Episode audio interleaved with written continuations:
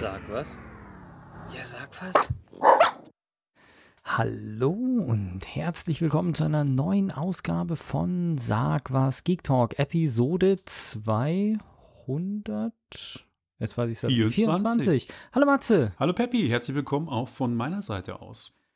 Und tatsächlich für einen Geek Talk der denkbar unpassendste Zeitpunkt zur Aufnahme, denn jetzt gerade, wir nehmen auf am 14. September, läuft das Apple-Event. Das heißt, Stimmt, äh, ich mir auch gedacht. eigentlich hätten wir Ich morgen lese parallel mit, sollen. hör dir aber trotzdem. Du hörst parallel, äh, du liest parallel mit. Ja. Okay, wenn was ganz Interessantes kommt, werfen wir es dann, dann wirf's immer so zwischendrin ein, was gerade vorgestellt wird. Neues iPad. Wow, okay. Ähm, du hast ein Highlight für diese Sendung? Und das ist Psychonauts 2 für die Xbox. Habe ich gezockt und bin hell begeistert. Dann hauen wir beide unsere äh, Highlights gleich zu Beginn raus, weil meines ist das 365 Euro Ticket. Und damit würden wir dann auch gleich starten. Das 365 Euro Ticket für München. Nein, es kommt noch nicht, aber es gibt ein Bürgerbegehren. Es sollen 33.000 Unterschriften gesammelt werden, um die Politik dazu zu bringen, ein Ticket für 365 Euro im MVG-Raum zu bringen. Also erstmal für den Innenraum und später soll das Ganze dann ausgeweitet werden auf das gesamte MVV-Gebiet. Und das ist natürlich eine geile Sache. Also ich bin, wie soll ich sagen, äh, ob das Ticket jetzt 365 Euro kostet oder und man das einzeln kaufen muss oder was ja, ich glaube mal, eine Forderung der Piraten in Berlin war. Also ich glaube, die Piraten haben das mal so ähm, als Beispiel gebracht. Man könnte theoretisch auch eine Art Steuer, eine Abgabe machen oder eine Art Steuer, dass jeder, der in, dem, in der Stadt wohnt, pro Monat 50 Euro abgeben muss, egal ob er den öffentlichen nutzt oder nicht. Und dafür wird es komplett kostenfrei, der öffentliche Nahverkehr. Das Krass. ist ein Ansatz, den man fahren kann. Der andere Ansatz ist natürlich die Sache, äh, 365 Euro bezahlen, wer möchte, und dafür dann uneingeschränkt fahren. Also für einen Euro am Tag. Und ich bin tatsächlich ein großer Fan davon. Also ich würde tatsächlich, obwohl ich momentan keine 365 Euro im Jahr ausgebe für, äh, für den öffentlichen Nahverkehr, ich würde mir auf jeden Fall ein 365 Euro Ticket holen. Muss ich ganz ehrlich sagen.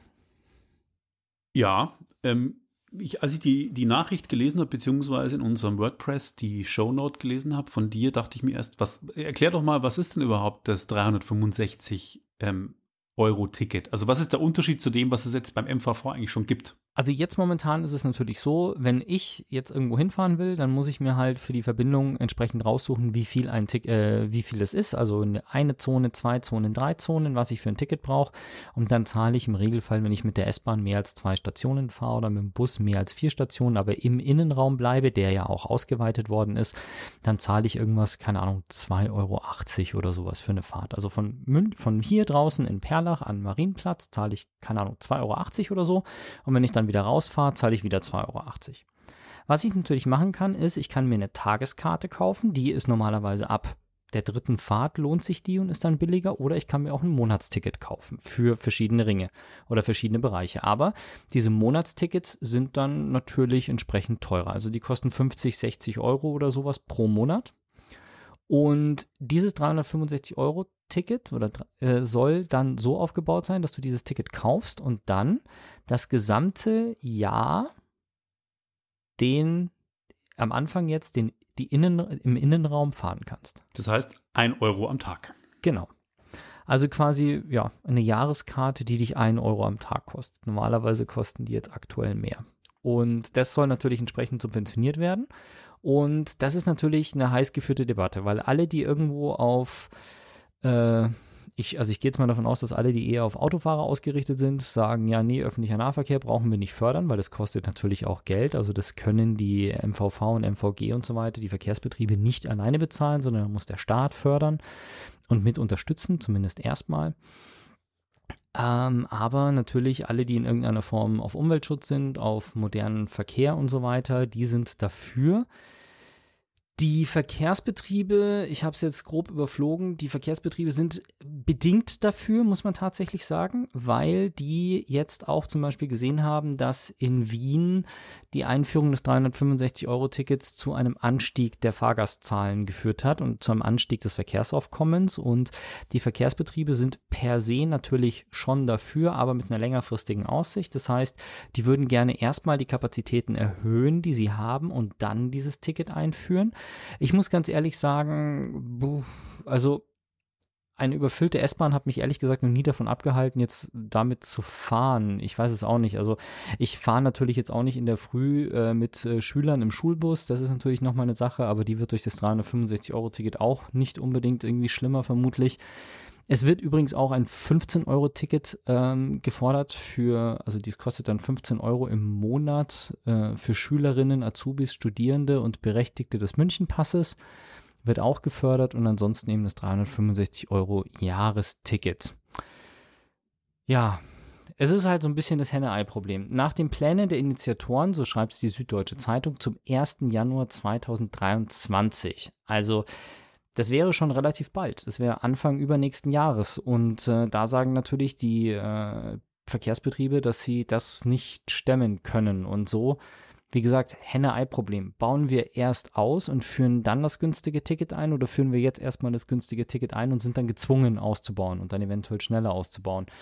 Ich persönlich ich weiß es nicht, aber äh, darauf zu warten, dass der Ausbau des öffentlichen Nahverkehrs wirklich besser wird von alleine, äh, habe ich den Eindruck, dass man das in Deutschland schon oft genug gesehen hat, dass es einfach nicht funktioniert. Also wenn du dir denkst, okay, ähm, die, es wird schon mehr Kapazität kommen und wenn mehr Kapazität kommt, dann kann man auch mehr Leute auf die, äh, auf die Schiene bringen oder in den öffentlichen Nahverkehr bringen, ist meiner Meinung nach nur bedingt wirklich äh, cool, weil jetzt du hast, sagen wir mal, auf einer Strecke irgendwie Busse, die im Schnitt zu 75 Prozent ausgelastet sind. Und dann kommt die MVG und sagt, hey, wir brauchen hier mehr Busse, weil die sind schon zu 75 Prozent ausgelastet.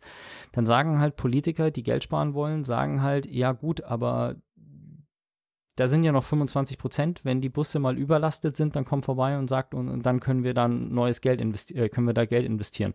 Und das sehe ich halt so als das Problem. Solange die Kapazität nicht vollkommen überreizt ist, wird auch nicht investiert, um sie mhm. aufzubauen. Sehe ich auch als und Problem. Und wenn sie nicht ausgebaut wird, dann heißt es, ja, die Prognosen sagen, wir können das 365-Euro-Ticket äh, kapazitätsmäßig nicht machen. Und dann hast du halt genau dieses Problem. Und das ist halt irgendwie blöd. Ich bin dafür, das Ticket zum 1. Januar 2023 einzuführen. Ich finde es toll und alles weitere muss halt dann nachgezogen werden und da auszubauen ist halt auch Busse und äh, Busse und Straßenbahnen und S-Bahnen Takte zu erhöhen, sollte doch in irgendeiner Form machbar sein. Das Ganze geht auf 365mvg.de, da kann man sich Unterschriftslisten herunterladen und ausdrucken. Da kann man sie sich per Post bestellen. Da gibt es auch eine Frequently Asked Questions Sektion, wo man nochmal äh, nachschauen kann und eventuell also das ist vielleicht gar nicht, ich hatte jetzt erst befürchtet tatsächlich, ich habe das vorher nochmal nachgeschaut, ich hatte befürchtet, da muss man wieder ins Rathaus oder so. Aber das ist wirklich so eine Nummer, ähm, da kannst du so eine Liste ausdrucken, fragst Freunde und Bekannte, die sollen sich mal eintragen und dann schickst du halt irgendwie so eine halb ausgefüllte Liste oder versuchst eine, ein Blatt voll zu machen und schickst das Ganze dann irgendwie ab und äh, fertig. Also 33.000 Unterschriften brauchen sie oder sollen sie haben und ähm, kann man durchaus mal unterstützen, finde ich. Damit geht's zu Psycho. Erstmal Kurze Apple News. Ich lese den Ticker mit. Ich höre dir aber trotzdem zu. Ja, bitte. Beides multitasking-mäßig. Also, ein neues iPad Mini gibt es, wie es auch schon Gerüchte gab. Ähm, es ist nicht bekannt, ähm, was es denn für einen Prozessor hat, komischerweise. Es hat den Apple Pencil 2 wird es unterstützen. Hat eine 4K-Video-Option, 12 Megapixel Frontkamera, bla bla bla, interessiert mich nicht. Äh, Apple Watch 7 haben sie vorgestellt. Entgegen der Gerüchte hat es nicht das Design von iPhone 12, also es ist nicht eckig, sondern ist weiterhin rund. Die Watch. Ja. Okay. Und ähm, das Display ist größer geworden, da hatten die Gerüchte recht, dafür ist ähm, aber das Gehäuse nicht wesentlich größer geworden und lässt sich nun mit USB-C ähm, von 0 auf 80 in 33 Minuten laden oder 33 Prozent schneller in äh, 45 Minuten laden. Und äh, ja, mehr habe ich noch nicht. Noch zum Thema Apple Fitness gibt es gerade News, dass dieses Fitnessprogramm, das im Apple Watch dabei ist, Dazu später mehr. Ich gehe zu meinem Spiele-Highlight, das ich überhaupt nicht gedacht hätte, dass es für mich ein Highlight ist. Und zwar Psychonauts 2. Ich habe den ersten Teil verschmäht, gebe ich ganz ehrlich zu. Der gab es, glaube ich, so vor 15 Jahren. Hast du jemals Psychonauts gespielt? Nicht mal den Namen gehört. Genau. Okay. C äh, created ist das Ganze von Tim Schäfer. Tim Schäfer ist relativ bekannt, weil der damals für Lucasfilm so illustre Spiele oder für Lucas Arts hieß die Games-Firma von Lucasfilm, Genau. wie Day of the Tentacle und Zack McCracken etc. gemacht hat. Day of the Tentacle war eines der ersten Computerspiele, die ich hatte. Ja. Habe ich ein Dreier-Set damals gekauft mit einem Flugsimulator, einem Eishockey-Manager und Day of the Tentacle. Und daher kennt man Tim Schäfer ähm, als coolen Game Designer, der ziemlich durchgeknallt ist. Seine Firma hat er vor ein paar Jahren gegründet, ich glaube von vor 15, 16. Die heißt Double Fine und die haben eben vor knapp 15 Jahren eben Psychonauts für die Xbox veröffentlicht. Und nun gab es Psychonauts 2. Ich habe die ersten Trailer gesehen und fand es ganz witzig, aber irgendwie habe ich das auch nie so. Ich mag es, ich, bin- ich spiele kaum Comic-Spiele und so bunte Spiele ja eh nicht so viel. Und ich dachte mir, das ist zu kindisch, aber man sollte sich nicht täuschen lassen von diesem Spiel. Und da kommt es wieder. Der Xbox Game Pass macht es möglich. Das Spiel wurde zum Release gleich im Game Pass auch veröffentlicht für die Plattformen PlayStation 4, Xbox One, Xbox Series X und S, äh, Microsoft Windows. Ähm, gibt es. Für die PlayStation 5 gibt es noch keinen Release. Da kann man dann die PlayStation 4-Version spielen, aber es gibt kein Enhancement. Und für Mac OS und Linux ist es geplant.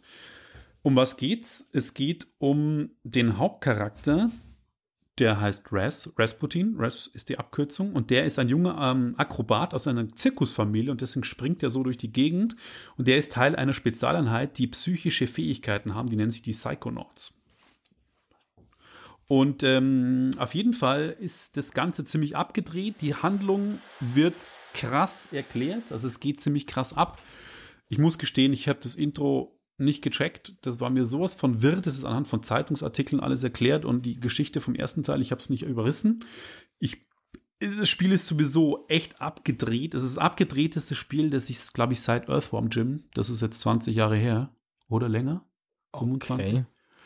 ähm, gespielt habe, weil es echt so abgedreht ist. Es geht eben darum, dass diese Psychonauts, beziehungsweise er, in die Psyche von anderen Leuten eindringen kann und dann quasi da verschiedene Sachen erleben kann. Also er muss seine Hauptgeschichte, es gibt eine Antagonistin, einen weiblichen Bösewicht und er muss quasi verhindern, dass die wieder zum Leben erweckt wird und springt dazu in die Psyche von anderen Leuten rein. Und das, deswegen ist das Spiel gar nicht so kindisch, wie man denkt, weil es hat sehr viel Hintergrund. Es geht dann teilweise um, die Gegner sind Bedauerngedanken, sind äh, negative Gedanken, sind Zweifel als Gedanken und Okay. also es hat schon, schon viel echt mit dem Thema Psyche zu tun und dementsprechend konnten die Designer auch richtig, richtig geile Welten designen. Das heißt, die erste Level spielt in der Psyche eines verrückten Zahnarztes. Das heißt, man hat dann immer so Gebisse, die rumhüpfen, man spielt mit Gebissen, dann so eine Zunge irgendwie, die er dann knallt und so.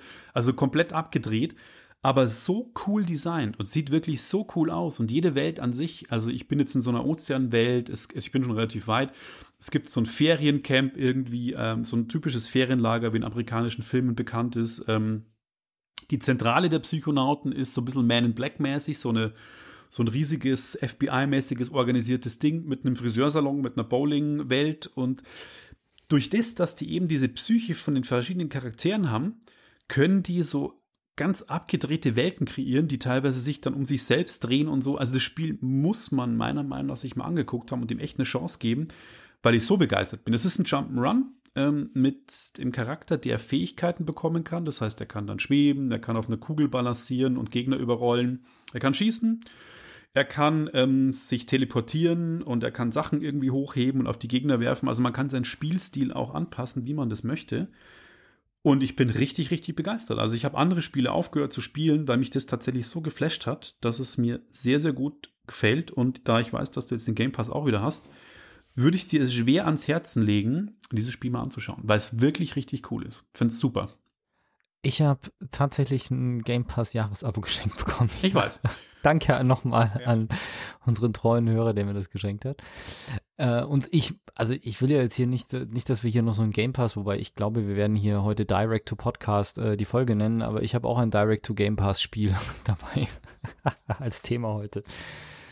Ja, okay. Es ist, äh, ich habe einiges vor zum Spielen anscheinend jetzt. Also Psychonauts 2, dann das äh, World Update für den Flugsimulator, World Update 6 mit äh, dem Dachraum muss ich auch noch an, an testen, was ich nicht geschafft habe, weil ich jetzt eine Woche in, in unterwegs war. Ähm, ja, da ist irgendwie ist was zu spielen für mich, ja. Absolut. Der Winter kommt, das Wetter wird leider sowieso schlechter jetzt dann die nächsten Wochen, denke ich. Der Sommer ist, gibt noch mal Gas, aber der Winter kommt bestimmt in München. Hast du noch etwas? Äh, Nö, außer dass ich sage, unbedingt dieses Spiel spielen. Ich bin schwer begeistert. Hast du Neuigkeiten von der Apple Keynote? Äh, Moment, das habe ich natürlich, das kann ich tatsächlich nicht parallel okay, machen. Dann mache ich Thema jetzt ein Thema und, und dann mache ich jetzt ein Thema und du schaust währenddessen. Der Perso auf dem Handy. Und da ist jetzt tatsächlich wohl was passiert in Deutschland. Und zwar, es gibt eine rechtliche Grundlage dafür, sich mit dem Smartphone oder dem Tablet offiziell auszuweisen. Also es ist jetzt wohl ein Gesetz verabschiedet worden und auch äh, am 1. September wohl in Kraft getreten, dass äh, die äh, Smart EID quasi zugelassen werden kann oder zugelassen ist in Deutschland. Die ganze Infrastruktur dafür steht noch nicht.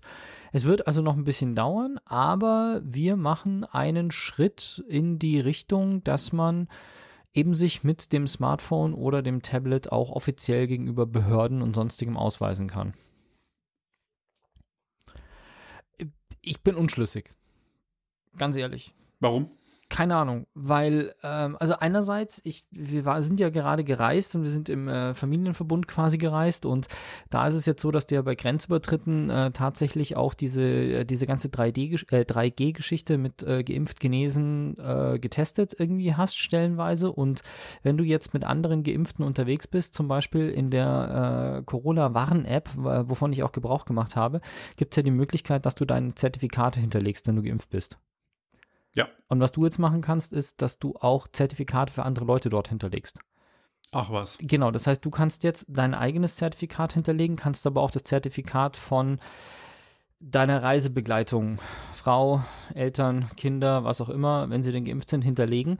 Und dann ist es tatsächlich so, dass du quasi zum Check-in gehen kannst und kannst dann sagen, okay, pass auf, hier ist mein Zertifikat, hier ist das Zertifikat von Person A, hier ist das Zertifikat von Person B und du kannst das alles offiziell über deine eine App machen.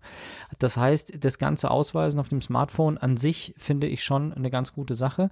Auf der anderen Seite ist immer die Frage, wie das Ganze dann funktioniert, dass das auch wirklich ordentlich dokumentiert ist. Also habe ich dann auf meinem Personalausweis einen Barcode, den ich abscanne und der Personalausweis wird dann ins Handy äh, gepackt und es ist gut.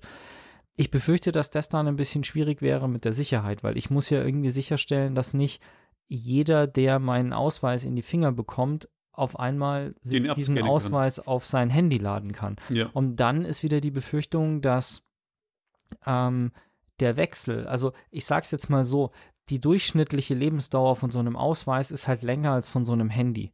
Also wenn du dein Handy alle zwei, drei Jahre wechselst und du musst dann jedes Mal dran denken, dass du den Ausweis auf dem neuen Handy einrichtest und es ist jedes Mal verbunden mit auf die Behörde laufen, Brief beantragen, Geheimcode, tralala, dann kann ich mir das äh, auf Dauer ein bisschen nervig vorstellen. Ich muss ganz ehrlich sagen, mich hat mein Personalausweis früher sehr, sehr, sehr genervt. Das tut weil? er nicht mehr, weil, seit er das Scheckkartenformat hat. Weil? Einfach der Transport des Personalausweises für mich einfach sehr nervig war, weil ich schon seit längerem Geldbeutel habe, die eigentlich von der Größe her auf Kreditkarten ausgelegt sind und die Fächer auch auf Kreditkartengröße sind und der alte grüne Ausweis, der war ja doppelt so groß wie eine Kreditkarte. Das heißt, ich musste quasi immer, der Geldbeutel war immer mindestens so groß wie du der meinst den, den man so ein bisschen biegen konnte, oder wie? Ja, genau. Also der, der ist ja wirklich der ganz alte, oder? Ja, ja, genau. Also ich, hat, ich hatte den bis vor vier Jahren oder okay. bis vor drei Jahren. Und seit ich jetzt diesen Scheckkarten-Personalausweis habe, habe ich mit dem Personalausweis überhaupt kein Problem mehr. Äh, ganz im Gegenteil, ich kenne ja auch die, die estnische E-ID zum Beispiel oder die estnische ID-Card und ich bin ein großer Fan von dieser estnischen ID-Card, weil mit der funktioniert das halt, also diese E-Residency-Card, die funktioniert einfach traumhaft. Also das ist eine Karte mit einem Chip, da habe ich einen PIN 1, eine PIN 2 und mit der kann ich halt ähm, Behördengänge erledigen, ich kann Steuern machen oder ich könnte in Estland Steuern machen, ich kann mir mein Handy, äh, einen Handyvertrag machen, ich kann ein Bankkonto eröffnen, alles mit dem und äh, das das ist schon irgendwie ganz geil eigentlich. Und sowas, dass du dich online ausweisen kannst, wäre mir tendenziell eigentlich wichtiger, als dass ich mich mit dem Handy irgendwo ausweisen kann. Weil Das also stimmt. der Punkt, wenn ich mich entscheiden müsste, wenn ich jetzt in eine Behörde gehen muss und mich auf der Behörde ausweisen kann mit meinem Handy, anstatt mit meiner Plastik-Personalausweiskarte, dann ist mir das gelinde gesagt relativ egal. Ganz im Gegenteil, ich würde das wahrscheinlich nicht tun, wenn ich dafür mein Handy aus der Hand geben muss. Also wenn ich jetzt mein Handy über den Tresen reichen muss, der nimmt mein Handy und scannt es ab. Aber wenn ich es einfach selber in der Hand habe und halte es vor einen Scanner, okay. Wenn ich das Handy aus der Hand geben muss, dann würde ich es grundsätzlich nicht machen. Äh, mich mit dem Personal, E-Personalausweis dann ausweisen. Und ich habe kein Problem damit, dass ich den Person, den Plastik, die Plastikkarte rausziehen muss vor Ort. Ja. Ich habe ein viel größeres Problem damit, dass ich vor Ort sein muss. Also ich will jetzt zum Beispiel morgen, kommt dann vielleicht auch irgendwann mal ein Testbericht, ich möchte morgen ein, ein Fahrzeug zulassen, eine Erstzulassung. Dafür muss ich halt in die Eichstätter Straße in München. Das kann ich nicht mal im Bürgerbüro machen bei uns, sondern ich muss auf die eine zentrale Stelle in München, um das zu machen. Ja. Und das ist halt nervig. Also ich meine, die Terminvergabe, ich habe am Donnerstag einen Termin für Mittwoch Ja, gemacht. das geht das, das geht, also das, das passt alles, aber lieber digitale Behörden als Ausweis auf dem Handy. Ganz ehrlich. Ja, sehe ich genauso. Und eben auch, ähm, wenn du dich irgendwo registrierst, wo Personalausweis und so, also diese ganze ähm, Video-Authentifizierung, vielleicht würde, wenn die mal digital irgendwie funktioniert mit einer Ausweisgeschichte, das wäre super. Weil wie oft habe ich Post, äh, Post-Video-Identifikation gemacht? Im Frühjahr, als ich mich für ein neues Bankkonto registrieren musste und die waren gnadenlos überlastet. Die haben mir dann, entweder bin ich rausgeflogen, der Mhm. Videochat ist zusammengebrochen, ich bin gar nicht reingekommen, ich habe 45 Minuten gewartet. Also das würde ich mir eher wünschen, dass ich online quasi das nutzen kann. Habe ich in Estland schon bei zwei Firmen gemacht, die haben vollautomatisierte Systeme. Ja. Da gibt es ein estnisches Startup, mit dem du dich ausweisen kannst, auch als Ausländer total easy. Und zwar so, dass es auch sogar notariell anerkannt ist. Also ich hatte vor kurzem einen Notartermin in Estland, wo wir uns ausweisen mussten. Und das auch funktioniert mit Postident drei Minuten. Also nicht Postident, sondern dieses Identifikationsverfahren, was die Esten entwickelt haben, was ein Startup. Super geil, kein Problem. Und ich habe mich da auch schon damals für ein Wallet, ein, ein, so ein, so ein Cryptocurrency-Wallet mal, da haben die das auch eingebunden gehabt, weil halt das eine estnische Startup das andere einbindet. Mit dem deutschen Führerschein überhaupt kein Problem. Und das schon vor drei Jahren. Gibt es Neues von Apple? Ja, gibt es. Das iPhone 13 ist vorgestellt worden. Surprise, surprise. Wer hätte Okay. es gedacht? Äh, das Design ist genauso wie das iPhone 12, also eckig, kantig. Die Kameras sind jetzt diagonal angebracht, nicht untereinander, wie es äh, beim iPhone 12 der Fall war. Wow. Ähm, Sie sagen, der neue A15-Prozessor ist der schnellste Smartphone-Prozessor. Mag ja sein. Die Geschwindigkeit vom 12er ist ja auch schon völlig ausreichend und vom 11er, Wäre ja auch noch. komisch, wenn sie ein neues Handy rausbringen, was einen langsameren Prozessor hat. als Das stimmt. Ähm, was gibt's noch? Verbessertes maschinelles Lernen, eine 6-Kern-CPU, ähm, Super Retina XDR-Display mit Dolby Vision und HLG, also Hybrid Lock Gamma, gab es Okay. vorher schon. Das Display ist energieeffizienter, soll noch heller sein, bla bla bla. OLED-Technologie wie vorher, das gab es auch schon vorher. Was neu ist tatsächlich, und da gab es auch viele Gerüchte, was die Video- und Fotofunktion betrifft, die Nachtfunktion muss noch viel besser sein. Es ist noch mehr Lichtaufnahme in den Pixeln möglich und es gibt einen neuen Cinematic Mode. Okay. Das heißt, man kann die Schärfeebene innerhalb des Videos wechseln. Die Produ- äh, ist hier ein Screenshot zu sehen. Du fokussierst zwischen zwei Schärfeebenen. Das heißt, du hast vorne eine Person stehen und im Hintergrund noch Leute stehen. Und dann kannst du quasi wirklich einfach nur durch draufdrücken die Schärfeebene nach hinten verlegen. Eine Schärfenverlagerung. Aber nicht nach, na, nach der Aufnahme, Nein, während der Aufnahme. Sie machen das an einer Mischung aus Software und Hardware, so haben sie es erklärt. Ich finde es faszinierend, aber ganz ehrlich, ich bin kein Filmemacher, der mit dem iPhone Filme dreht. Ich glaube, Filmemacher, die, die wirklich Filme machen, die finden es vielleicht lustig, wie Steven Soderbergh mal einen Film mit dem iPhone zu drehen, aber alle drehen sonst mit Alexa und Red, also mit Ari Alexa und Red. Ob der Otto Normalverbraucher jetzt vielleicht für Instagrammer und YouTuber und TikToker, die das vielleicht ich brauchen. stell mir das gerade irgendwie so vor, als du verschiebst dann einfach die Schärfe. Das ist halt eine Sache, die ich sowieso schon machen kann, oder? Aber nicht mehr während aufgenommen wird. Nee, das ist eine richtige Schärfenverlagerung, glaube ich, die du normalerweise mit einem, also das machst du ja, wenn du, wenn du, wenn du eine professionelle Kamera hast mit einem gescheiten Objektiv, dann drehst du am Schärfering und dann verlagert Ja. sich die Schärfe schön weich nach hinten. Und ich glaube, dass die das nicht so einfach festmachen, dass du einen Fokuspunkt läufst, sondern dass es die Schärfe eine Schärfenverlagerung gibt. Okay. Das ist ein cooler Effekt, das sieht schon gut aus, aber Ja, Mein? gut. Geldbeutel sitzt nicht locker, dass ich sage, ich würde da jetzt zuschlagen. Okay, und dann hast du ein Thema mitgebracht, das normalerweise tendenziell wahrscheinlich die letzten Male eher ich angesprochen habe. Richtig, und zwar fand ich das total lustig oder eigentlich eher faszinierend, dass der europäische, ist eine Kurzmeldung, der Europäische Gerichtshof entschieden hat, dass diese sogenannten Datenpässe oder Stream-On-Funktionen, wie es die Telekom hat, die nennen das Stream-On, Vodafone nennt das den Vodafone Pass, dass man quasi im Monat einen Fünfer, Fünfer zusätzlich bezahlt und dann gewisse Services wie Netflix, YouTube, äh, die Telekom, Video-Services, Genau, es gibt, wie sie alle also heißen. bei, der, bei Vodafone gibt es einen Videopass, einen Social Pass Und einen Music Pass. Und einen Music Pass. Genau, bei der Telekom Da sind auch. dann jeweils irgendwelche Dienste drin. genau. Und diese Dienste würden dann quasi nicht von deinem Datenvolumen abgezogen. Und da haben wir schon drüber geredet, dass das Netz neutralitätsmäßig ein bisschen problematisch ist. Ähm, Ja. Weil wenn du natürlich als Videoplattform jetzt nicht die Kohle hast, dich da einzukaufen, ähm, bist du benachteiligt. Und das, der Europäische Gerichtshof hat tatsächlich entschieden, dass dies das gegen geltendes Recht verstößt. Und ich finde es gut, und ich glaube du auch. Wir haben Ja, auf jeden Fall. gesprochen.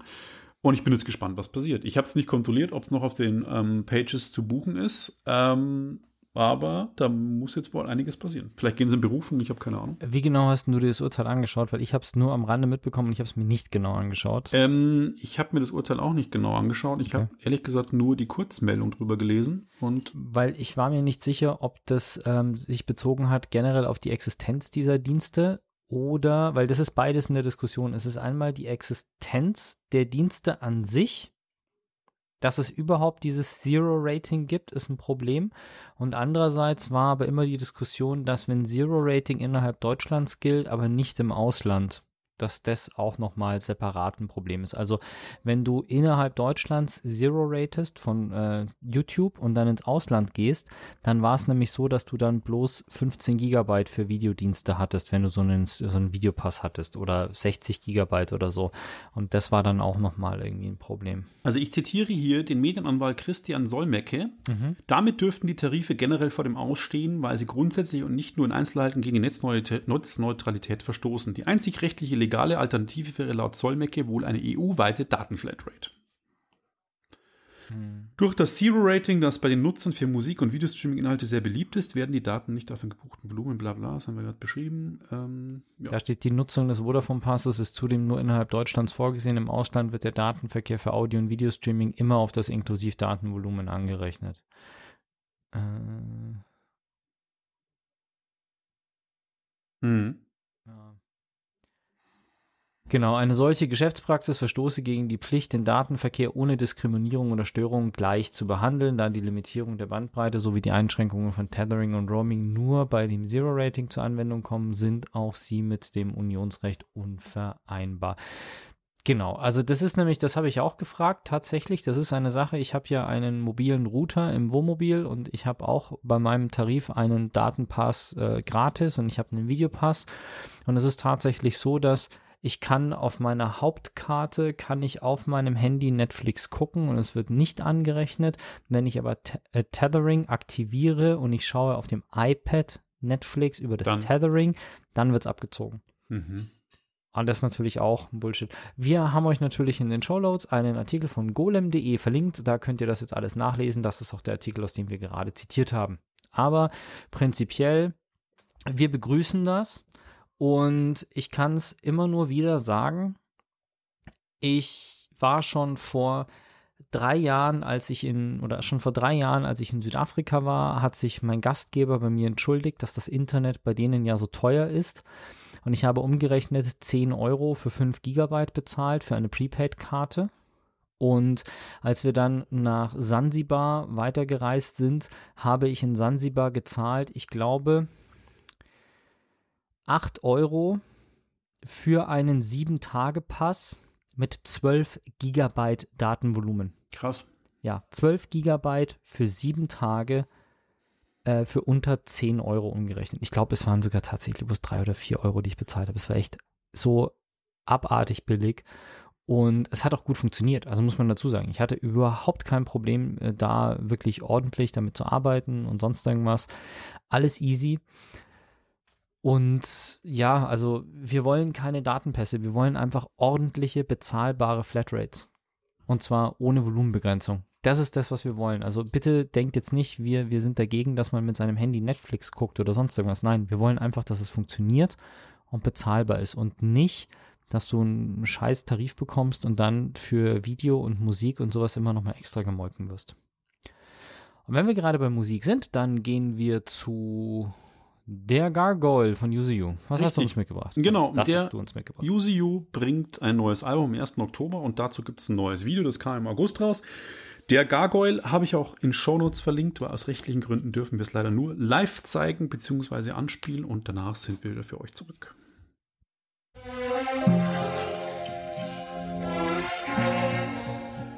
Und da sind wir wieder nach einem sehr komischen Ende. Finde ich. Ja, genau. Wir hatten gerade UZU, der ein neues Album bringt im Oktober und ich ähm, habe jetzt gerade wieder die Apple Break, weil wir gerade live den Live-Ticker lesen. Wir sind beim iPhone 13 Pro angekommen. Und tata, endlich hat es Apple auch geschafft, ins iPhone ein 120 Hertz Display einzubauen. Ah, ich dachte schon, sie haben einen USB-C-Anschluss. Nee, also wenn das jetzt noch kommt, dann wirklich mir tatsächlich überlegen zu wechseln, weil das die zwei Features sind, die ich beim 12er echt vermisse. Aber so weit sind wir noch nicht. Ähm, es gibt wieder drei Kameras. Ähm, ja, und ein True Motion Display, so nennt es Apple ja Pro Motion, Entschuldigung, von 10 Hertz bis 120 Hertz dynamische Bildrate. Genau. Mhm. Wir schauen mal, was weitergeht und kommen zu einem Thema von dir.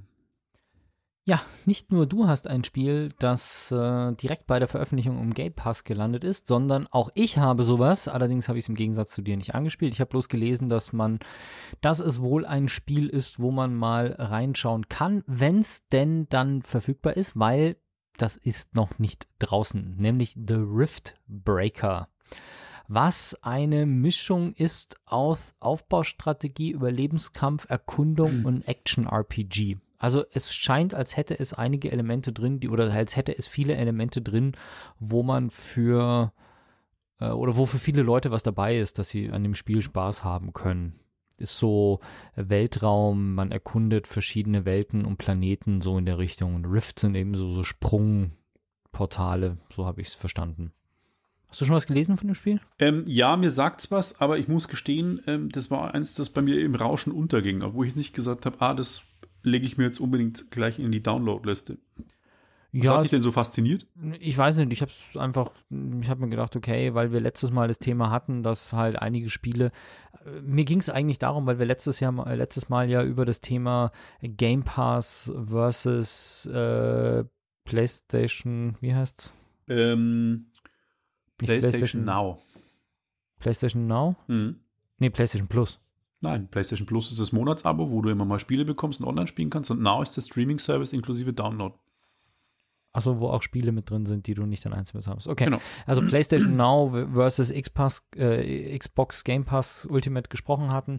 Und da dachte ich mir also wieder, ja, okay, das ist wieder mal so ein Ding, wo halt ein Spiel, was äh, im Vorfeld ganz positiv aufgenommen wird, direkt mit dabei ist und es halt nicht nur viele alte Kamellen sind, sondern auch Spiele, die erwartet werden, direkt zu Beginn eben mit reinkommen. Und es ist jetzt eben so, 14.10. ist die Veröffentlichung des Spiels und zu dem Tag ist es auch im Game Pass mit drin.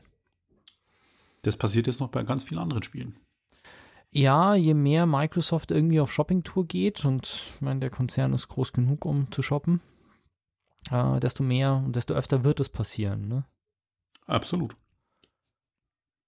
Erzähl uns du doch mal was von einer Krimiserie. Richtig, ähm, die hatte ich null auf dem Schirm, die wurde mir empfohlen und zwar eine Serie, die in den USA auf dem Streaming-Service von Warner Media läuft, also von auf HBO Max, die ja auch bekannt sind für HBO generell, Sex and the City und Game of Thrones und Band of Brothers, eigentlich krasse Serien einfach. Tschernobyl, oder? Mm, Tschernobyl War eine HBO. zwischen Sky und HBO, richtig, ja. Und die haben mit Kate Winslet eine Miniserie produziert mit sieben Episoden. Das ist die Titanic-Frau, ne? Das ist die Titanic-Frau, ja, die ähm, sich aber echt gut von dem Titanic-Image wegentwickelt hat. Und zwar als einer seriösen Schauspielerin und nicht so, ähm, äh, was Titanic ist. Äh, ich halte nicht viel von Titanic, wie man raushört. Und äh, die hat es auch produziert, unter anderem mit. Und die Serie heißt Mare of Easttown. Mare ist der, der Vorname der Hauptdarstellerin, Kate Winslet, die eine Polizistin in einem absoluten Kaff namens Easttown ist. Ähm, man erfährt, glaube ich, nicht wirklich, wo es ist, aber vom Setting und vom Wetter würde ich sagen, es ist in New England, also so um die Gegend Boston, irgendwie in, an der Ostküste. Ähm, und sie ist eine Polizistin, wie gesagt. Und vor einem Jahr gab es dort einen vermissten Fall, dass ein, eine junge Frau vermisst wurde und nicht aufgetaucht ist. Und sie hat den Fall eigentlich lösen sollen, konnte ihn bisher nicht lösen. Und dann passiert ein Mordfall wieder in dieser Kleinstadt. Also was heißt wieder? Die, man, von der alten Frau weiß, von der alten jungen Frau weiß man nicht, ob sie getötet wurde, sie ist nur verschwunden. Aber diesmal passiert noch ein Mordfall, auch wieder eine junge Frau. Und sie wird auf den Fall wieder angesetzt und bekommt dann einen Detective ähm, vom County zugestellt, der ihr sie unterstützen soll, mit dem sie erstmal Beef hat. Sie ist sowieso vom Charakter her eine krass ähm, zerwürfene Persönlichkeit. Also überhaupt nicht sympathisch. Nicht die tolle amerikanische Polizistin, wo denkt, oh, die ist so toll, die ist gut, die ist Familienmutter. Ihr Sohn hat sich ähm, selbst umgebracht vor ein paar Jahren. Sie sorgt quasi wie ihr Enkelkind, also sie ist schon Großmutter und ihre Tochter und ihre Mutter leben im gleichen Haus und sie ist eigentlich nur verbittert. Sie ist geschieden. Ihr Mann hat dummerweise das Haus nebenan gekauft, heiratet wieder. Also es ist die absolut apokalyptisch beschissenste Situation, die du haben kannst. Sie kennt jeden in dem Kaff. Die Mutter von der von dem jungen Frau, die verschwunden ist, macht ihr täglich Vorwürfe, dass sie sie immer noch nicht gefunden hat und äh, es sind nur kaputte Charaktere eigentlich und es ist eigentlich so Amerika Kleinstadt, wo man sich denkt, oh Gott, wenn du da wohnst, oh Gott. Ich habe jetzt ehrlich gesagt nicht mitbekommen, zu welcher Zeit das spielt. So äh, jetzt, jetzt, jetzt Zeit, okay. jetzt Zeit, genau. Und ähm, es lebt eben davon, dass die Charaktere so relativ alltäglich nahbar sind und eigentlich auch echt total zerbrechlich und nix, wo ich irgendwie sage, äh, das ist glorifiziert oder es zeigt eigentlich echt so den Missstand auch. Teilweise die amerikanische Mittelschicht und wie es den Leuten geht und ist echt nicht cool. Also teilweise welchen Zuhause die auch leben und im Laufe der Handlung entwickelt sich das immer mehr und, und durch das, dass es so eine Kleinstadt ist, wo jeder jeden kennt und sie vor allem jeden jeden kennt, gibt es natürlich auch Gewissenskonflikte. Und es wird immer spannender. Und leider kann ich nicht sagen, was passiert. Aber die ist so spannend, die Serie, dass dann, was dann echt zum, zum Tag, äh, auf zutage gefördert wird. Da habe ich mir echt gedacht, boah, krass. Und ähm, mir fehlt jetzt noch die letzte Episode und bis zur Episode 6 sind schon so krasse Sachen passiert. Jetzt bin ich noch gespannt, was Episode 7. Ich weiß schon, wer schuldig ist und wer Mörder ist und bla und so. Habe ich jetzt schon alles mitbekommen, aber jetzt geht es darum, den jetzt zu stellen. Aber wirklich kann ich nur empfehlen, wenn diese Serie irgendwo, äh, also im Moment läuft sie in Deutschland auf Sky. HBO Max startet jetzt in Europa auch im Herbst. Ähm, allerdings nicht in Deutschland, weil Sky in Deutschland die Rechte an allen HBO-Serien im Moment noch hat. Das heißt, es wird weiterlaufen, aber ich kann, wenn ihr die Gelegenheit habt, diese Serie wirklich nur wärmstens empfehlen, weil ich sie super spannend fand. Richtig gut. Okay, das heißt, HBO wird irgendwann anfangen, die Rechte nicht mehr an Sky zu geben und seinen eigenen Streamingdienst hier zu launchen. Dann haben wir noch einen mehr und Sky hat ein Problem. Oder Sky integriert das Ganze, weil Sky ja jetzt anfängt, auch die ganzen Streamingdienste zu integrieren. Die launchen jetzt Sky Showtime, da ist ja die amerikanischen Showtime-Serien mit drin sind und Peacock, das heißt alle NBC Universal-Serien. Sky-Kunden bekommen quasi jetzt für den gleichen Preis mehr.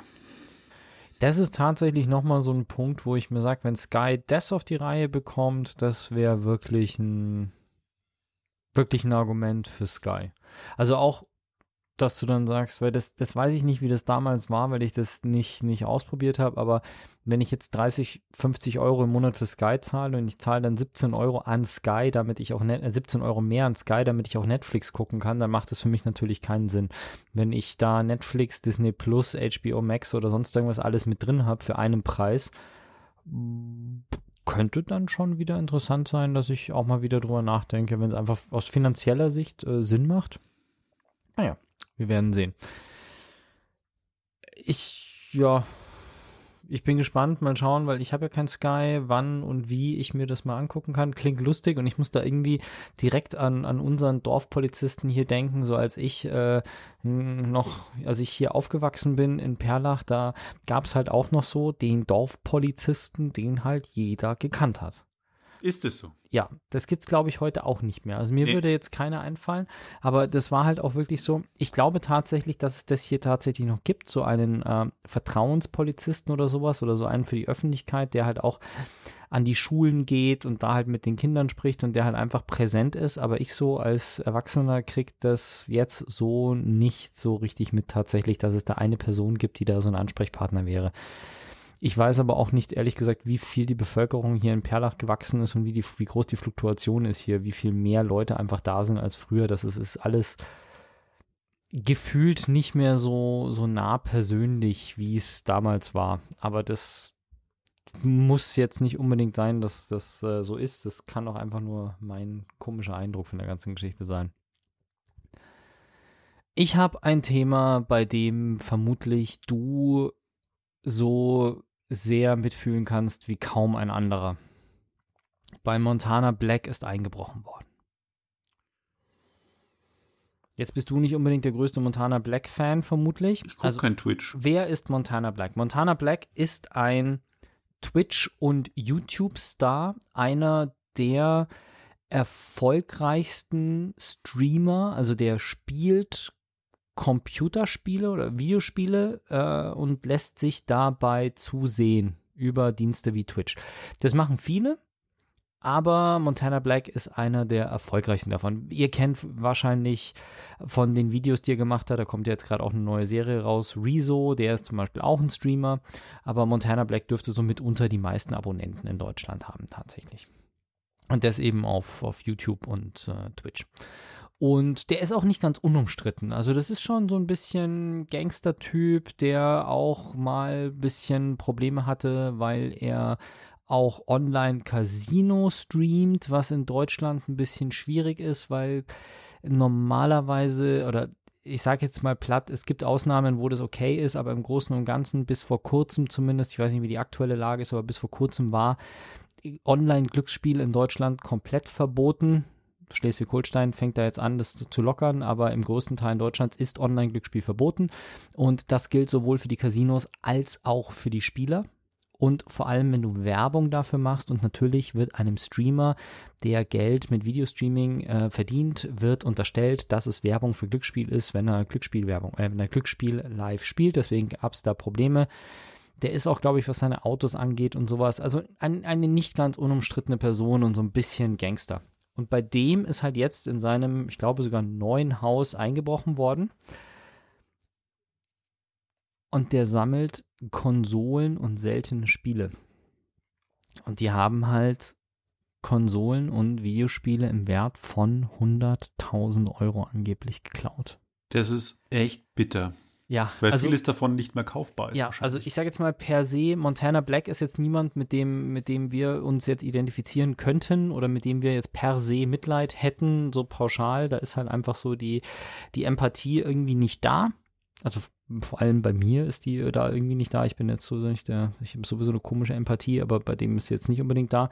Aber es ist natürlich wirklich der Fall, dass äh, sowas ist natürlich ein, wenn da jemand so eine ausführliche Sammlung hat, oder so eine detaillierte Sammlung hat und dann werden da solche Schätze gestohlen. Und es ist tatsächlich auch einfach mal eine Sache, wo man sagen muss, also die werden da jetzt nicht einen 40-Tonner irgendwie rausgefahren haben, den sie vollgeladen haben. Also das ist nicht so, dass die da jetzt einen Saturnmarkt ausgeraubt haben und da irgendwie äh, 25.000 Videospiele mitgenommen haben, von denen jedes 4 Euro kostet, sondern die werden da halt so viel, wie man halt auf die Schnelle in einem Haus irgendwie klauen kann, mitgenommen haben, was vielleicht ein paar Dutzend Items sind und ein paar Kilo, die du da mitnimmst und da Sachen im Wert von 100.000 Euro mitnehmen, da muss Montana Black schon eine krasse Sammlung haben, glaube ich. Allerdings. Also viele sehr seltene Sachen mit dabei haben. Würde mich mal interessieren, was da drin steckt. Vielleicht taucht ja diverses äh, Zeug irgendwann mal im Internet auf. Mal schauen. Das sehe ich halt als nächstes Problem, weil gerade bei solchen Spielen, da ist ja jetzt auch nicht so, dass ich weiß nicht, wir hatten ja schon mal so Listen, was die teuersten Videospiele sind. Und das sind ja, die werden ja jetzt auch nicht jeden, jeden Tag äh, in rauen Mengen angeboten. Also das Nö. ist dann vielleicht eher so eine Schwarzmarktgeschichte. Also das ist wie mit dem Picasso. Wenn du einen Picasso klaust, kannst du den auch nicht verkaufen. Das Offiziell. Stimmt. Das muss dann wahrscheinlich unterm Schwarzmarkt irgendwo äh, im Darknet an irgendein Sammler verkauft werden an den russischen Oligarchen oder an der ihn dann in seinem Palast im Privatzimmer genau. aufhängt. Ja, ja, genau. genau. Ja so muss es laufen. Was gibt es Neues von der Apple Keynote? Das iPhone äh, 13 Pro wurde vorgestellt, habe ich ja gerade schon gesagt. Und es haben sich einige Gerüchte bewahrheitet. Ähm, und zwar kann das iPhone 12 Pro jetzt Apple ProRes aufzeichnen. Das heißt, das ist ein Yay. professionelles Videoformat, das eigentlich seit Jahren verwendet wird von Cuttern und im Bereich Kinoproduktion. Als ich das im Vorfeld gelesen habe, habe ich mir schon gesagt, ja und? Also selbst ich der wirklich viel mit Video macht und sich begeistern kann dafür, würde nicht auf die Idee kommen, ich filme jetzt mit dem iPhone jetzt ProRes, einen, einen, Industriefilm oder einen Werbespot. Vielleicht mache ich es zukünftig, ich weiß es nicht. Ähm, und speichere mir das Ganze und schneide es dann mit Final Cut Pro, weil ich mir denke, ähm, der Otto normal Smartphone-Käufer, den Apple auch anspricht, das ist ja jetzt nicht der Pro-User, das ist ja die Masse eigentlich. Das ist ja auch so die, der sich was gönnen will, der Schickimicki-Typ, der mit, ich sage es mal überspitzt, mit seinem Porsche vorfährt und sagt, ich hole mir jetzt ein iPhone 13 Pro und dann voll geil, dann hänge ich im 1er ab, also im, im, im P1 und mache hier ein paar Selfies und so, der braucht kein ProRes. Der ist froh, wenn er das Ding ja. filmt irgendwie auf YouTube oder Instagram schnell hochstellen kann und sich präsentiert, der braucht kein ProRes. Also wer braucht das dann am Ende des Tages? Und vor allem, also du brauchst ja dafür auch Speicher ohne Ende. Und ich habe jetzt gerade mal irgendwie so iPads mal angeguckt, weil einfach mal so, was die iPads aktuell kosten. Und das iPad, was war das? Ich weiß gar nicht, das Air oder sowas, das fängt mit, das gibt es glaube ich auch unterdessen bis 2 Terabyte oder das Pro, was weiß ich, keine Ahnung, das Pro habe ich angeschaut, glaube ich, das fängt bei 950 Euro an mit 128 Gigabyte und wenn du auf 2 Terabyte hochgehst, dann kostet das iPad 2200 irgendwas Euro. Völlig absurd. Da stand eine 2 vorne tatsächlich, also das waren über 1000 Euro das mehr. Das wird beim iPhone 12 Pro genauso sein, dass also, das große mit dem großen Speicherplatz über 2000, also ich glaube, du kein 2000 Euro für ein, für ein iPhone, da kaufe ich mir ein nee. MacBook dafür. Ja, also ganz im Ernst. Oder kann ich mehr damit machen? Ja, mit dem MacBook? deutlich. Naja, ähm, es gibt neue Kameras, also die drei Kameras sind geblieben. Ähm, allerdings haben die jetzt andere, ähm, wie heißt es denn, äh, Brennweiten. Das heißt, es mhm. gibt eine, einen extrem Dreifach-Zoom, eine neue Ultra-Wide-Kamera und eine Wide-Kamera. Makrofotografie funktioniert. Da bin ich gespannt, weil selbst Makrofotografie mit unserer doch recht guten ähm, Sony-Kamera, finde ich, eine Herausforderung ist, wenn du es auf dem Stativ hast, das Bild scharf zu bekommen. Wie würde ich das mit dem iPhone wirklich so scharf halten, wenn ich so nah an einer Blüte oder einem Wassertropfen dran bin? Ja, Makro ist immer eine Herausforderung, ich bin gespannt. zu halten, oder? Ähm, es gibt eine neue ähm, Hautfarbenerfassung, dass die Hautfarben von Gesichtern besser ist. Ähm, Catherine Bigelow, die ähm, auch die The Hurt Locker den Film gemacht hat, die hat einen Hollywood-Oscar äh, gewonnen auch. Die haben sie losgeschickt und ähm, die konnte Videos machen und ist hellauf begeistert. Ähm, wie du es gerade vorhin schon gesagt hast, nachträglich kann man in Videos die Schärfe verändern, auch noch nachträglich, also nicht nur in mhm. der Aufnahme, sondern nachträglich. Ähm, ja, und dann sind wir mal gespannt. Äh, Sie sagen, das wird das Filmemachen der Zukunft verändern. Und äh, ja, ich bin mal gespannt. Die Preise gehen los bei 1000 bis 1200 Dollar. Das sind aber die kleinen Speichergrößen. Ich bin mal gespannt. Ähm, neue Macs gibt es nicht. Ich muss dich enttäuschen. Ah. Und äh, die neuen Geräte kann man ab Freitag bestellen. Auslieferung ab dem 24. Dezember. Künftig gibt es erstmal auch eine 1 Terabyte Variante beim iPhone, die man sicher auch braucht, wenn man ProRes machen will. Mhm. Und ich glaube, das war's. Äh, Jetzt hast du noch vier Minuten Zeit, um uns vom Benedict Cumberbatch genau, neuen Film das kann ich noch schnell. Und zwar, ich habe einen coolen Film gesehen, der Mauretanier. Ist ein ähm, Film, der basiert auf einer wahren Begebenheit. Wo gibt es den aktuell? Ähm, den gibt es bei diversen Streaming-Services, allerdings okay. nur zu kaufen. Also das ist noch so relativ aktuell. Und äh, Benedict Cumberbatch und Jodie Foster spielen die Hauptrolle. Es geht um Mohamedou, das ist ein Mauretanier, der verdächtigt wird aufgrund der Terroranschläge vom 11. September, äh, da beteiligt gewesen zu sein und Rekrutierung zu machen. Und wird nach Guantanamo verschifft und dann wird tatsächlich die ganze Geschichte erzählt. Ähm, er kriegt einen amerikanischen, seine Familie versucht mit amerikanischen Anwälten, ihn irgendwie aus Guantanamo rauszubekommen, die ihn auch besuchen dürfen. Und es ist auch wirklich so passiert. Also es sind mhm. quasi die wahren Aufzeichnungen. Er wird auch am Schluss selbst gezeigt und es ist erschreckend. Also dieser Film hat mich echt schockiert. Ich wusste, was Amerika da gemacht hat, war absolut nicht koscher. Aber wenn man das wirklich sieht und ähm, es gibt dann auch einen Gerichtsprozess, wo quasi ein amerikanischer Navy-Anwalt ähm, versucht, die Gegenklage zu machen und für Guantanamo ist quasi, der dann am Schluss auch zurückrudert irgendwie und ähm, weil es eben so krass ist, weil er rausbekommt, welche Methoden die angewendet haben und es wird so gezeigt und man ist es wirklich schrecklich, was dieser Film aufzeigt für Missstände und wie lange da Leute festgehalten wurden, ohne Prozess, bloß weil man sie als Terrorverdacht quasi kidnappen konnte, das muss man so sagen, und sie, die Amerikaner nie zur, zur Rechenschaft gezogen worden sind dafür. Es ist wirklich, wirklich krass und dieser Film. Für Folter, Ja. muss man ja sagen. Also für die, Dieser die es nicht mitbekommen haben, es ist ja wirklich hardcore, Ja. Ohne Umschreibung, ohne Ausrede, wirklich Folter, Ja. was da passiert ist. Es ist, also man, man sieht auch diese Folter, was sie mit ihm gemacht haben. Und also bei manchen muss ich ganz ehrlich sagen, ist mir die Spucke weggeblieben, weil es wirklich so krass ist. Und er ist da mehrere Jahre wirklich in Haft gesessen und äh, Wahnsinn. Also es haben auch Leute sich umgebracht, logischerweise, die in Haft sind, weil die es nicht ausgehalten haben. Und Ja. Sehr sehenswerter Film. Nicht der Film für einen entspannten Freitagabend, aber wenn man sich gut un- also unterhalten lassen will, in der Form, dass man äh, sich was Aufwendiges, Hintergründiges gucken will, unbedingt anschauen. Ich fand ihn richtig, richtig gut. Ähm, ist in Südafrika gedreht worden übrigens und äh, ja, sehr, sehr sehenswerter Film. Ich muss tatsächlich, vor allem, weil jetzt gerade ja die erste Hälfte vom fünften Teil von Haus des Geldes rausgekommen ist, ich muss immer dran denken, dass im vierten Teil von Haus des Geldes am Anfang ja auch die Folter gezeigt wird, wo die eine Polizistin den einen Schurken oder den einen bösen, böser in Anführungszeichen, den sie da gefangen haben, äh, Rio, glaube ich, haben sie gefangen genommen und den foltern sie ja auch ordentlich da Okay. drin. Und äh, da muss ich irgendwie immer dran denken, wenn ich von, wenn ich von äh, momentan an Folter denke, weil man irgendwas hört und das kommt jetzt gerade, warte mal, wo war denn das?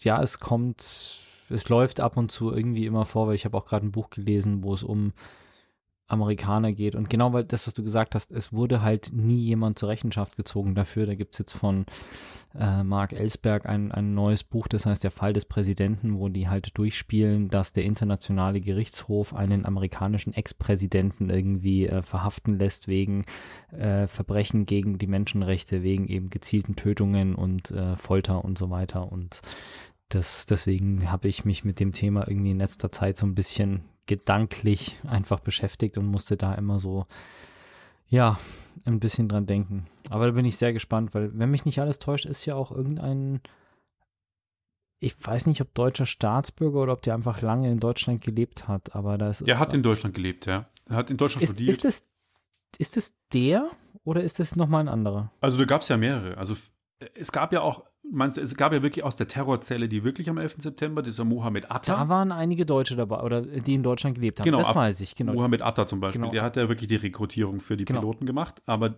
also ich weiß nicht, wen gab der auch meinst. irgendwie einen Deutschen, der eben zu Unrecht eine Zeit lang in Guantanamo, also jeder saß da zu Unrecht drin, weil das ist einfach gegen die Menschenrechte, was da passiert ist, aber jemand, der wirklich komplett unschuldig war äh, und Deutscher war, glaube ich, ist da auch eine Weile drin gesessen, bis dann, ich weiß nicht, gab es auch mal irgendeinen Fall, also das ist mehr als man denkt, was da irgendwie alles äh, schiefgegangen ist und da werde ich ja, wie du sagst, es ist kein gemütlicher Samstagabendfilm. Mal gucken, wann und wie ich, mit wem ich mir den anschauen kann. Aber äh, ist auf jeden Fall ein guter Tipp, der bei mir auf der Watchlist landen wird.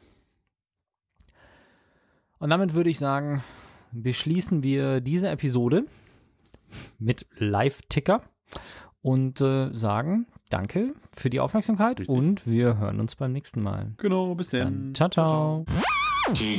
Wenn euch das nun gefallen hat, dann liked uns auf facebook.com slash sagwaspodcast und abonniert uns auf iTunes oder im Podcatcher eures Vertrauens. Alle Infos zur Show, den Themen und alle Folgen gibt es auch auf www.sag-was.com. Fragen, Anregungen und Feedback nehmen wir gerne über Facebook oder als Kommentar auf der Website entgegen. Und wenn ihr gerade Zeit habt, dann bewertet uns doch bei der Podcast-Plattform, auf der ihr uns gefunden habt.